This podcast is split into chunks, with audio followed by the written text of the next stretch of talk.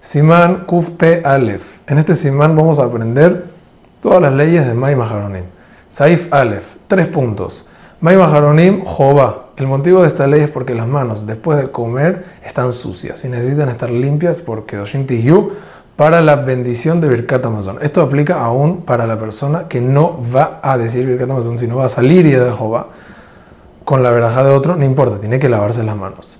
Esto dicho es aún si sus manos están súper limpias porque existe una salcedomita que provoca ceguera y ese es como un segundo motivo a la ley de May Maharonim y por peligro Hazal instituyeron que la persona se lave las manos para que no llegue a tocar sus ojos.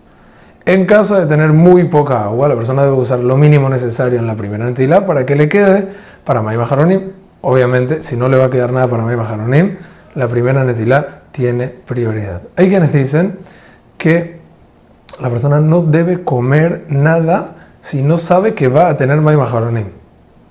Pero, que Abraham escribe de que sí se puede comer y si consigue May Maharonim consigue y si no, no. Y el motivo es, por lo que vamos a ver más adelante, que hoy en día ya no se sospecha a eso de Melach Sedomit que era el peligro. Y con respecto al tema de la suciedad de las manos para la verja de Birkat Amazon, vamos a ver más adelante un, un bonito motivo. Hazak o Aruj.